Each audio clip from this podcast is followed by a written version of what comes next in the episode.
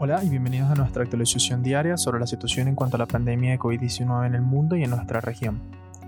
Este podcast es una producción original de Chronic, escrito por Héctor Villarroel. Yo soy Robinson Recalde y es lunes 27 de abril. A nivel mundial, el conteo de casos ha superado un nuevo umbral, situándose hoy en 3.059.081 casos confirmados, luego de los 65.819 diagnósticos nuevos el día de hoy. En cuanto a mortalidad, en el mundo se registran hasta ahora 211.202 decesos totales, luego los 4.287 nuevos fallecimientos observados el día de hoy. Estados Unidos, a un alto tope de las estadísticas, ha superado un umbral nacional, contando un total de casos al día de hoy de 1.008.043, de los cuales 20.883 corresponden a casos nuevos. La mortalidad en el país norteamericano asciende a 56.649, luego de los 1.236 nuevos decesos observados en la jornada. Por otra parte, la República de Yemen el territorio británico en el Caribe, Anguila, han reportado la recuperación de todos sus casos documentados de COVID-19, por lo que se unen al grupo de países y territorios sin presencia reportada de la enfermedad. En nuestra región, la prevalencia de la enfermedad alcanzó los 176.461 casos confirmados el día de hoy tras los 7.780 nuevos diagnósticos registrados. La mortalidad en Latinoamérica se sitúa en 8.795 decesos, de los cuales 526 corresponden a nuevas muertes. Brasil continúa reportando la mayor cantidad de cifras en ambos indicadores, informando una prevalencia de 66.501 y una mortalidad de 4.543. En noticias globales, se han publicado datos tempranos de los ensayos llevados a cabo actualmente por la compañía estadounidense Gilead Sciences. Recordemos que la compañía farmacéutica está a cargo del desarrollo de Dencivir, una de las drogas siendo probadas a nivel internacional como candidatos para el tratamiento de la COVID-19 y que de hecho es la única droga nueva incluida en los ensayos. El Remdesivir fue desarrollado a partir de la información genética obtenida del coronavirus que causa el MERS, pues se cree que la similitud en interacciones entre ambos virus podría ofrecer una oportunidad para identificar la estrategia terapéutica apropiada. En cuanto a la información recientemente publicada, la compañía se refiere a un estudio que sigue un modelo llamado de uso compasivo. Eso quiere decir que el diseño experimental tiene importantes limitaciones. La cohorte de pacientes observada fue bastante pequeña, no fue un estudio aleatorizado ni controlado por testigo, y el estudio incluyó solo a pacientes críticos. La información reportada viene de las observaciones hechas a 53 pacientes con complicaciones críticas por la enfermedad hospitalizados en unidades de cuidados intensivos en Estados Unidos, Canadá, Europa y Japón.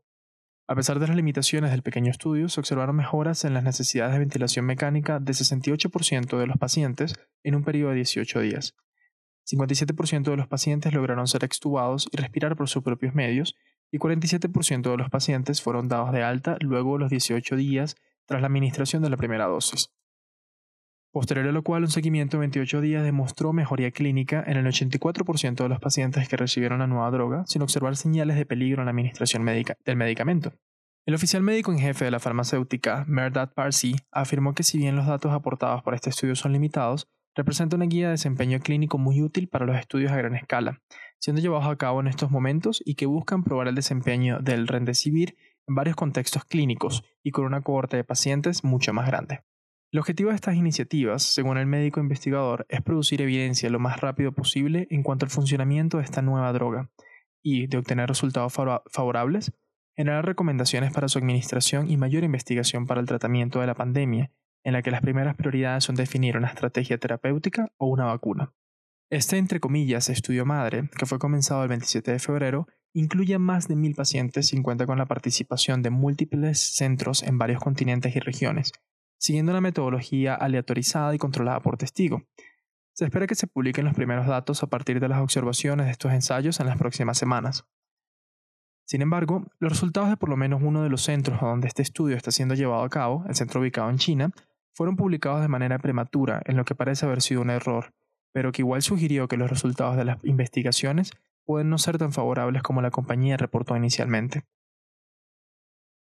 El evento en cuestión sucedió el jueves pasado cuando el portal web de la Organización Mundial de la Salud publicó un manuscrito del estudio facilitado por Gilead Sciences para revisión interna, en el cual se referían los resultados en China, el documento señalaba que el estudio tuvo que ser terminado de manera anticipada, pues no contaban con la población de pacientes necesaria para obtener resultados confiables.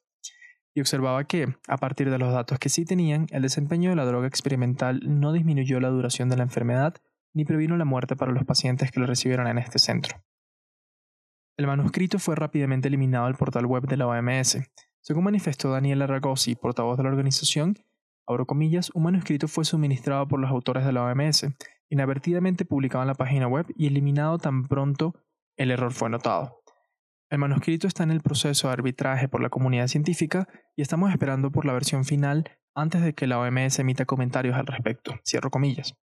Por su parte, la portavoz de Gilead Sciences, Amy Flood, dijo que, abro comillas, la publicación incluye caracterización inapropiada de la información, cierro comillas, pues el estudio fue terminado prematuramente e incluyó a muy pocos pacientes, abro comillas, para llegar a conclusiones estadísticamente significativas, cierro comillas.